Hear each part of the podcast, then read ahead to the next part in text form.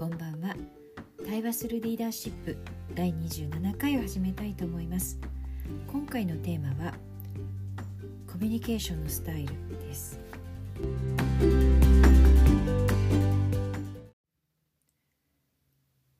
このプログラムは私渡辺瑠璃子がリーダーシッププログラムのファシリテーションをするにあたって、まあ、アジア太平洋地域の女性のリーダーにそういったことを伝えているんですけれどもその中でですね、まあ、学んでいることであったりあの、まあ、その中でこう問いとして自分に問いかけてみたいというようなことを、えー、ここのポッドキャストを通じてビジネスパーソンの方に、まあ、共有できたらと思って、えー、しているシリーズになります。えー、今回の取り上げるのはコミュニケーションのスタイルということです。えーと、これまでもこのエピソードの中ではあのリーダーシップにとってその方のこうプレゼンスシグネチャープレゼンスっていう言葉を使いましたけども、まあ、その方らしいプレゼンスっていうものを、まあ、そのこう浮き彫りにしてくるようなそういったようなこうあのことに取り組んでいるプログラムだったので、まあ、それにまつわるようなですねあの話だったり、まあ、いろいろな考え方っていうものを取り上げてきてるんですけれども今回はそのご自身のそういった自分のプレゼンスっていうものがよりよく伝えられるようにするにはどうしたらいいのかっていうことで、まあ、コミュニケーションのスタイルっていうものについて取り上げたいと思います。でまあそのコミュニケーションのスタイルって言った時にあのまあえー、今回取り上げるのはですね、まあ、1975年にもうすでに提唱されていたそうなんですけれどもジョン・ヘロンさんという方が、えー、まあ、あの提唱したスタイルで、まあ、介入のモデルという言い方もされるそうなんですね。まあ、そのどのようにこうその状況に対して働きかけるかっていうこと、まあ、リーダーにとっては常にそういうことっていうのは起きると思うんですけれども、まあ、そういう、まあ、コミュニケーションのスタイルについて取り上げていきたいと思います。でまああの今回のコミュニケーションスタイルっていうのは、まあ、全体としては6つあるそうなんですけれどもその中で、まあ、主には2つに分かれると言われるんですね。で1つは、えー、ダイレクティブなスタイル。まあ、ダイレクティブって、まあ、指示的なっていう言い方がいいかなと思うんですけど、まあ、指示を与えるダイレクションを与える、まあ、指示を与えるようなスタイルともう一つはファシリテイトリーなスタイル、まあ、ファシリテーションをするかのようなスタイルっていうことでしょうかね、まあ、指示的なものに対してファシリションテーション的なスタイルっていうことになります。まあ、この2つの言葉だけでもああなるほどねって、まあ、とりあえずこのとにかくこう指示を出すっていうタイプの時もあるし、えー、あとはまあその逆にチームの全体のこう意見を引き出すためにこうリーダーっていうのはしリーダーっていうのはコミュニケーションするってことは当然あるわけなので、まあ、そういう2つの、えー、まあ主には分けられるということですね。でここでまあ私がこう一旦こうすごく自分自身の経験も踏まえて大事かなというふうに思うのはあの必ずしもどちらがいいっていうことでは決してないわけなんですよね。状況によってまあ、指示的にならざるを得ない時も当然あるし指示的になるべきな時もあると思いますし、まあ、状況によってはもっとファシリテーション的なこうコミュニケーションをして組織の中の意見を引き出すっていうことが必要な時っていうのはもちろんあるわけです。なのでこれをあの申し上げた時にいや私のリーダーシップのスタイルからするといややっぱりこれはディレクティブな指示的な方が合う、まあ、そういうことでも多分ないわけなんですよね。ご自身の、まあ、やっぱりそのリーダーシップのスタイルにもちろん合う合わないっていう部分はあるかもしれませんけれどもその中でも自分がこういう場面ではこういうリーダーシップを取りたいっていうものに対して、まあ、合うようなコミュニケーションのスタイルを持てるかそういう何ていうかこう選択肢があった上でご自身が選んでるかどうかっていうことが大切だというふうに、まあ、捉えていただきたいかなというふうに思います。えー、自分自身を考えるとどちらかというとこう指示をするというよりはまあ、ファシリテーション的にいろんな方のこう、まあ、やっぱり変化が激しい時っていうのはこうできる限り何かなんか違和感を感じてとかあれなんかここちょっとおかしいんじゃないかって思ってる人の声がむしろすごく大事になることが多いので私はどちらかというとこうファシリテーション的な、まあ、コミュニケーションのスタイルを取りやすいんですけども逆に言うとそういう取り方をしすぎることで、まあ、中にはフラストレーションを持つようなえー、方もチームの中にはいるかもしれないしいたかもしれないなっていうことも思うのでまあ例えばですけれども、まあ、あんまりこう何て言うかあの簡単に一般化しすぎてもいけないかもしれませんけれども、まあ、指示をこう出す指示を受けるっていうことに対してすごくこう慣れているような組織、まあ、例えば営業の舞台であったりとかそういう方々だったりとかについてはむしろそのファシリテーションの意見を引き出そうとするといや何が何を求めてるのかまず言ってくださいっていうふうに言われること、まあ、実際私自身あったわけなんですけど、まあ、そういうこともあるかなというふうに思います。まあ、最近こう特にそのコーチング的にまあ部下に関わるなんていう場面っていうのは、まあ、あの上司の立場の方だったらよくあるかと思うんですけどもそれでもその部下の方がそのコーチングでその引き出されるっていうことに対して慣れてないとものすごくこうむしろ書いて違和感が出たりとかいやちょっとそれはとかってなってしまったりとか、まあ、本来はその方の自発性を引き出すためのものであるんですけどむしろこう最初そこにすごくこう障害になってしまうとか壁を感じられるってこともまたあったりすると思うんですね。まあ、これがまさにそのスタイル場によって求められるスタイルを変えていくっていうことが、まあ、リーダーにまさに求められることでその状況に応じて状況って言ってるのはまあ単にその場とかっていうことだけではなくてお相手のですねまあその何て言うかまあ本当にこういかようにもご自身で考えられるぐらいの経験を積んだ方とか、まあ、そういうそういうことが好きな方っていうのは当然あるいらっしゃると思いますしむしろある程度こう慎重に少し指示を与えた方がこううまく動ける方っていうのは当然いらっしゃると思うので、まあ、やっぱりこのリーダーシップのスタイルコミュニケーションのスタイルっていうものはやっぱりできるだけこう広がりっていうものは持てていた方がいいのかなっていうふうに私自身思ったりします。でまあちょっと最初の区分2つのお話ですね。まあ、指示的なスタイルと、まあ、ファシリテーション的なスタイルっていうのを話し話したんですけどもじゃあこれをさらに分けていくとどうなるのかっていうところにまあちょっとお話をしたいと思います。でまず指示的なスタイルっていう方なんですけども、まあ、最初は本当にこう指示をする、まあ、 directive っていう、まあ、指示をするっていうものですね。で2つ目は informative、まあ、 info 情報を与えるっていうことですね。今の状況はこうなってますとかこれが求められていますとかっていうようなことですね。で3つ目、えー、 confrontative って言いますけども、まあ、対立的な、まあ、時によっては、まあ、少しですねあのいやちょっとこれはとかっていうことに対していやいやそれはこうこうしなきゃいけないっていうような、まあ、少し挑戦というか挑発的なというか、ま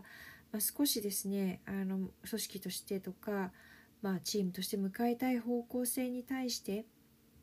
とかに対して、まあ、抵抗感のある方に対してもいやこれはもう少し踏み込まなきゃいけないっていうようなことを言わなきゃいけない時っていうのはあると思うんですね。もしくはその方の成長にとってもうちょっとここやった方がいいっていうような時っていうのは必ずあると思うんですけれども何らかこうその方が例えばあのうまく超えられないっていうような時もあるかもしれない。そこに対してそれは何でなんだろうっていうことを例えば投げかけてあげるっていうこともコンフロンテイティブっていうことまあその挑挑発的というかこう対立的というかそういうことっていうのはあると思うんですけども、まあ、そういうまあスタイルを取らなきゃいけない時もあるよねっていうことですね。3つですね。directive 指示的そして informative 情報を与える。で confrontative っていうのは、えー、まあ、えー、対立を恐れないって言ってもいいかもしれませんね。対立を恐れないようなスタイルを取るっていうのはこの3つが、まあ、 directive 指示的なスタイルの、まあ、3つになります。でまあ、もう少しこの3つについて、まあ、少しあの補足をしていくと、まあ、その指示的っていうところに関して、まあ、指示を与えるわけですから、まあ、そのままディレクティブスタイルがディレクティブその中の一つもディレクティブってなってるんですけども、まあ、指示を与えるってことになってるんですが、まあ、本当に方向性を示す、まあ、あの例えば月次であったりとか四半期であったりとか、まあ、年間とかってあると思うんですけども、まあ、この組織としてこれを目指します、まあ、こういうゴールを言う時っていうのは当然指示になるわけですよね。そういう時がま方向性を決めるっていうことですね。その時にまあじゃあこの成功っていうものをどういう形で測っていこうかっていうのはまあパラメーターみたいなものをまあ出したりする時だったりとか、まあ、当然ですけどもまあ特にその何か急いで何かをやらなければいけない緊急事態みたいなことであればもうそこはもう指示をした方がまあ下の人がもうスッと動けるっていうことはありますからそういう指示を与えるだったりガイドを与えるっていうことっていうのが、まあ、このスタイルにあたるかと思います。当然こういう状況っていうのはどなたもリーダーであれば、まあ、ある状況かなというふうに思います。で次にインフォーマティブっていうものですね。じゃあどういう情報を与えるかっていうと、まあ、なぜこういう目標を組織として目指すのかっていうのに対してその背景だったりとかでこの最終的にこういう決断をしたのはこういうデータがあるこういう根拠がある、まあ、そういう説明をする時とか、まあ、あとはまあその知識では自分自身の経験であったり知識であったりっていうものを伝えるっていう場面っていうのは当然あると思うんですね。これをまあ情報的 informative というふうに言います。で、えー、この directive な、え、カテゴリーの中でも3つ目ですね。それが confrontative さっき言いました、まあ、対立を恐れないかのような、まあ、いうことですよね。あのまあ、ちょっと厳しいけれども、まあ、これ言わなきゃいけないなっていうことだったりとか、まあ、あとはあの、まあ、フィードバックもですね、まあ、どうしても特に日本的な環境だとこうオブラートにくるんでというか、まあ、はっきり言わないということもあるかと思うんですけれどもそうではなくても直接的に言ってあげないとご本人のわからないっていうことっていっぱいあると思います。自分自身もフィードバックをもらってもこれが何のことだったのかなっていうことだったりとかそういうことってやっぱりあると思うんですけども、まあ、そういうすごくこう直接的なフィードバックをするっていうこともまああると思いますしあとはあの必ずしもですねそのその場で話されていることに対してまああの同意するわけではなくていやこういう見方もあるんじゃないかっていうようなことをまあ提供しなきゃいけないリーダーとして出さなければいけないっていう場面っていうのはあると思います。まあリーダーの立場から見るといやこういう部署もいるからこういうことを考えなきゃいけないよねっていうことっていうのはいくらでもあると思うんですけども、まあ、そういうのがまあディレクティブな、えー、まああのスタイルになります。3つですね指示的なスタイルそして情報を与えるスタイルそして対立を恐れないスタイル、まあ、これがま3つになります。で今度は、まあ、今指示的なスタイルの、まあ、3つをお話したんですけども次は、まあ、ファシリテーション的なスタイルの3つに移りたいと思います。でこの3つはですね、えー、まあカタリティック、えー、まあこれ英語カタリカタリストって、まあ、言葉よく時々使ったりするかと思うんですけど、まあ、触媒的なカタリストになるっていうことですね。何かの、ま、触媒になってあげるっていうことですかね。そしてカタルティックっていうまあそのまあカタリシスって言葉がカタルシスって言葉があったりすると思うんですけど、まあ、その気持ちに対して寄り添っていくっていうものですね。で最後がサポーティブサポートをしていくっていうことですね。でまずそのカタリティックっていうのは、まあ、そのまあ、触媒って言いましたけど何かこう促すっていうことですね、まあ、ファシリテーション全体がま促すということではあるんですけども、まあ、特にその何か触媒となるようなことをまああの提示するようなっていうことですね。なのでまあその例えば前提だったりとかそういうことに関していやこれ実はこういう前提じゃないかっていうことを示したりとかあとはそのまあ新しいこう考え方をこうまあこういう考え方もないかなっていうことを言ってみるとかですねそういうことがまあカタリティック、まあ、触媒的なっていうことですね。で次のカタルティックっていうものですね、まあ、そこに関してはいや自分としてはちょっとなんかここ少しどうかなと思うとかまあそのいやどうなのかな気持ち的にいやこれは素晴らしいねっていうのもいいんですけれどもその感情をシェアするっていうことですね。でなんでこれが大事かっていうとまあ頭の中ではですね、まあ、論理的にはまあすごくこうしっくりくるしっかりしてるんだけどもなんかちょっと気持ち的には前向きにならないとかあとはまあそういう前向きになれなかったりすぐにこれでやっていこうっていうふうになれない方の気持ちがまずまず気持ちっていうものに気がついていたこともすごく大事だと思いますしじゃあなぜそういう気持ちになるのかっていうことをさらにちょっとその方に掘り下げていただくやっぱりそれはまず最初に気持ちに寄り添うところからやっぱり始まりやすいっていうことはあると思うんですね。でまあそのそういうことでその感情的な障害になるものこれからやろうとしてる決断だったり方向性だったりに対してっていうことに対しての、まあ、そういうあの反応を見るっていうのはすごく大事なことだと思うんですね。まあ、そのために、まあ、私たちはなんとなく全員がなんかまだ納得感があるんじゃないような気がするけどどうですか？とか例えばそういう投げかけをするっていうのが、まあ、カタルティックっていうような、まあ、ファシリテーション的なコミュニケーションスタイルかなというふうに思います。で、えー、最後がサポーティブ、まあ、支持的とか、まあ、サポート的なっていうことだと思うんですけれどもでこれはあじゃあこの方向性っていうのはいやこういう良さがあるよねとかあの今言ってくれた意見はこういうところがいいねとか、まあ、その方がさらに意見を言えるように促したりっていうのは、まあ、そういうのがまあサポーティブっていうようなコミュニケーションのスタイルになるかと思います。で、まあ、最初にも申し上げたんですけれどもすごく大事なことはやっぱり状況によってあの使い分けるっていうこともやっぱりあるかなと思います。もちろん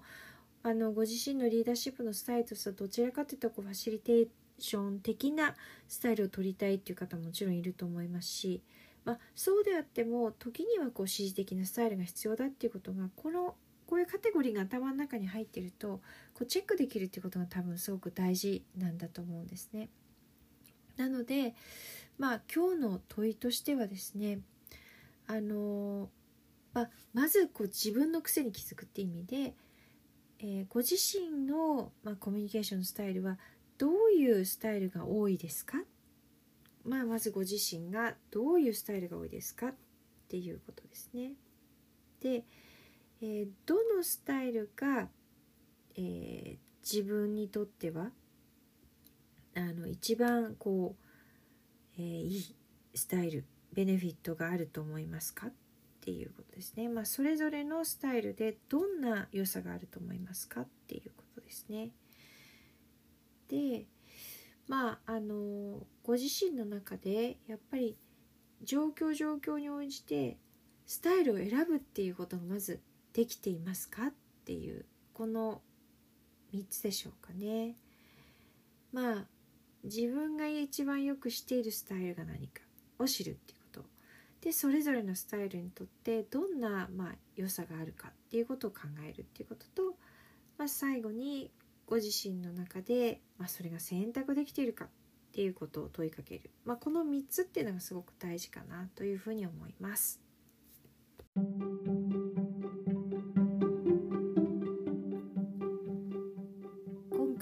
ご視聴いただきましてどうもありがとうございました。対話するリーダーシップ第27回、えー、コミュニケーションのスタイルを終えたいと思います。それではさようなら。